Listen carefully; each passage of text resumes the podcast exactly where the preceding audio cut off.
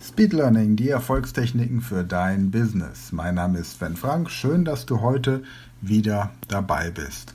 Und vor einiger Zeit war ich Mitglied in einem Marketing-Zirkel, in einer Gruppe von Unternehmern, die sich gegenseitig und mit Hilfe eines professionellen Marketing-Experten Tipps und Tricks haben geben lassen zum Thema Erfolg im Business, Marketing, Führung, Akquise, PR-Arbeit. Einfach ein rundum sorglos Paket in einem Business Brain Trust. Und was wir dort festgestellt haben, ist, dass in Seminaren über Führung und Leadership es oft darum geht, wie die Welt da draußen sein sollte, aber nicht, wie sie wirklich ist. Und deswegen funktionieren die meisten Tipps, die irgendwelche Trainer und Speaker und ähnliche Leute vorschlagen, die selbst noch nie ein Unternehmen geleitet haben, in der Praxis auch recht schwer beziehungsweise in der Regel gar nicht. Heute geht es um ein Thema, das allerdings jede Führungskraft, jeder Geschäftsführer, jeder Mensch, der Mitarbeiterverantwortung hat oder im Gespräch mit Kunden und Geschäftspartnern professionell auftreten möchte, unbedingt beherzigen sollte, nämlich den Namen des Gegenübers zu merken.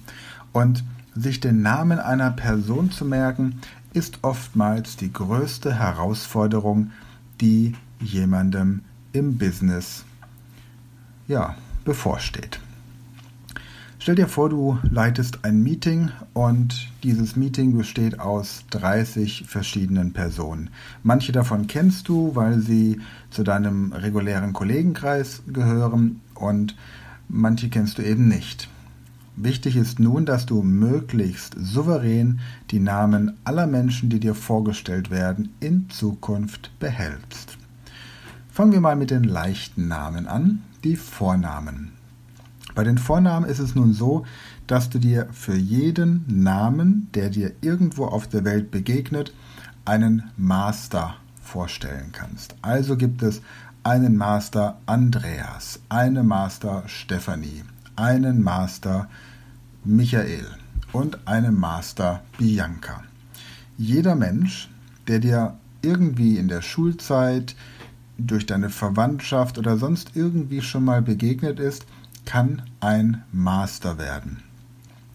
Bei mir gibt es verschiedene Master aufgrund meiner hm, Arbeit im Rettungsdienst, aufgrund meiner Schulzeit, aufgrund meiner Zeit während meiner psychotherapeutischen Praxis und natürlich auch aufgrund meiner Businessaktivitäten bei internationalen Unternehmen.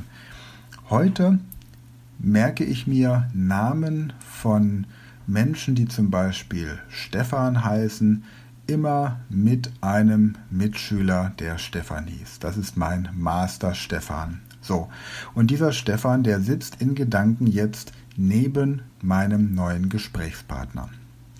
Wichtig ist jetzt noch herauszufinden, schreibt sich dieser Stefan mit F oder mit PH. Ist es ein Stefan, der sich mit PH schreibt, dann stelle ich mir die fränkische Aussage vor, ich bin der Stefan mit BH. Denn in den, die Franken tun sich ja etwas schwer mit diesem harten P. Also stelle ich mir diesen Stefan, wenn er denn mit BH geschrieben wird, mit einem überdimensionalen BH über seinem Anzug vor. Und somit weiß ich, dieser Stefan wird mit PH geschrieben. Ich sage ihm das für gewöhnlich nicht, wie ich mir seinen Namen merke. Der Stefan, der mit F geschrieben wird, wenn es zum Beispiel kein Stefan, sondern eine Stefanie wäre, stelle ich mir sie jetzt aber nicht ohne BH vor, sondern es fehlt einfach nur dieses Accessoire über der Kleidung. Ähnlich ist es mit Christine, Christina, Christine, Christiane und Christine mit K. Ich habe eine Master Christine. Das ist eine Freundin aus meiner Schulzeit. Und diese Christine ist, so wie Christine regulär CH und E am Ende geschrieben wird, mein Master, wenn ich einer Christine begegne. Habe ich nun eine Christine, die sich mit CH schreibt, aber ohne E am Ende, stelle ich mir diese Christine, die ich in meinem Masterkopf habe, ohne Bein vor. Das heißt, ihr fehlt etwas. Habe ich nun eine Christiane, stelle ich mir vor, dass sie sich an einer Liane entlang hangelt. Habe ich eine Christina, stelle ich mir diese Christina mit einem kleinen Affen, A wie Affe, vor, der auf ihrer Schulter sitzt. Gibt es nun Namen, die ein bisschen außergewöhnlicher sind oder fremdländisch, merke ich mir diesen Namen, indem ich zunächst einmal mindestens 20 Sekunden mit dieser Person spreche, denn so lange braucht mein Gehirn, um eine Information als wichtig genug zu betrachten, um sie in die nächste Stufe meines Memory-Prozesses umzuwandeln, also vom Ultra-Kurzzeitgedächtnis zum Kurzzeitgedächtnis. Sagen wir mal, jemand heißt Omar. Dann frage ich natürlich, was bedeutet denn der Name Omar? Und lasse mir erklären, dass Omar der Erstgeborene bedeutet. Und so kann ich mir das vielleicht auch merken. Vielleicht ist er der Erstgeborene meiner Oma. Ich stelle meine Oma noch nebendran. Oder wie auch immer. Ich habe also die Möglichkeit, Menschen, deren Name ich bislang noch nicht irgendwo verankert habe, neu zu Masterpersonen zu befördern. Genauso der Name Karim. Karim heißt, glaube ich, schön, der Schöne. Also frage ich meinen Gesprächspartner, was bedeutet dein Name? Und Vornamen haben für gewöhnlich immer positive Bedeutung, wenn man jetzt sein Kind nicht gerade Paris, Manhattan oder Brooklyn nennt. Aber ansonsten gibt es kaum einen Vornamen, der übersetzt so etwas heißt wie strampelnder Vogel oder untergehende Großstadt, sondern meistens Sonnenaufgang, Mondmädchen, ähm, starker junger Mann oder wie auch immer. Vornamen sind also relativ einfach zu merken. Bei Nachnamen kann es jetzt passieren, dass ich jemanden habe, der zum Beispiel aus Thailand kommt und der heißt Sri Ratanakul. Herr Sri Ratanakul stellt sich vor oder wird vorgestellt.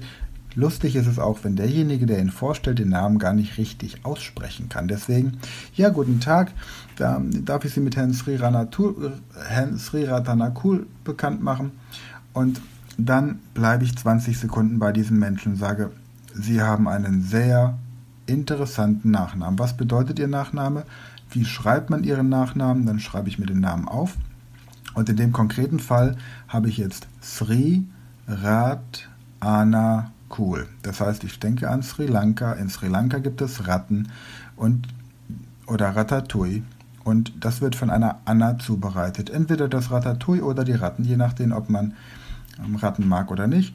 Und das findet derjenige, der mir hier gegenübersteht, extrem cool. Sri Rat Ana Kul.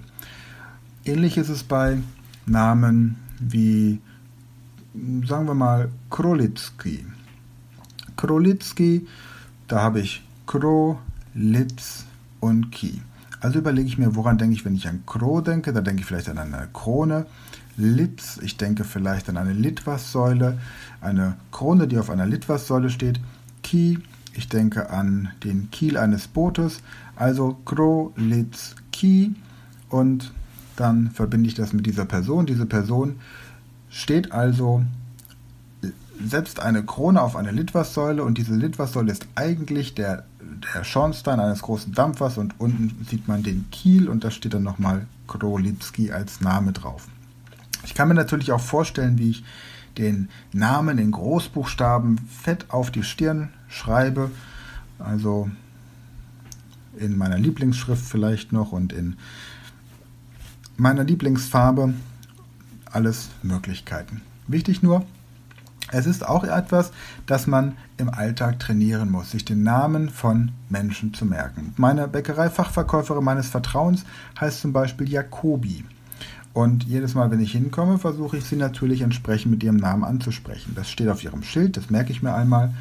Und Jacobi und Jakobskrönung ist jetzt nicht so weit weg. Jakobskrönung, die Kaffeesorte, die früher in den Bäckereien verkauft wurde.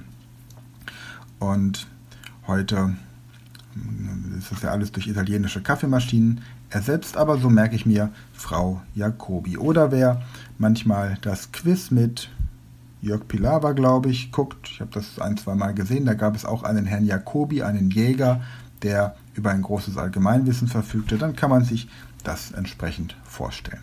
Ansonsten ist in Zukunft Frau Jacobi meine Masterfrau Jacobi und jedes Mal, wenn ich jemanden kennenlerne, der Jacobi heißt, steht sie in Gedanken auch nebendran. Gut, damit für heute eine komplette Lerntechnik zum Merken von Lamen durchgegangen. Und ich habe ja versprochen in der letzten Podcast-Folge, dass wir ab sofort nochmal eine Rubrik machen, blitzschnell schlau, wobei ich finde, da sind mir zu viele Schlaute äh, für, mein, äh, für meine Zunge nicht ganz so einfach. Deswegen schlauer in 60 Sekunden. Hier kommt also eine allgemein Wissenstechnik, wie du schlauer in 60 Sekunden wirst. Folgende Geschichte. Ein Mönch hat eine Stute im Garten. Die sah unter einer Brücke ein Fohlen und dachte sich, das ist meins. Das Fohlen wollte gerne auf einer Wiese baden, da dachte sich die Stute voller Ehrfurcht, och, drehst du noch eine Runde auf dem Postdamm und schaust, ob's beim Bäcker frische Berliner gibt. Als die ausverkauft waren, dachte sich die Stute, ich mag die Burg sowieso viel lieber, denn da ist dieser heiße Hengst, dieser Hannoveraner. Die beiden düsten ins Dorf, wo die Bremer Stadtmusikanten schwere Hamburger den Kilimanjaro hochschleppten. Mit dieser Geschichte merkst du dir die Hauptstädte der deutschen Bundesländer. Viel Spaß beim nochmaligen Reinhören.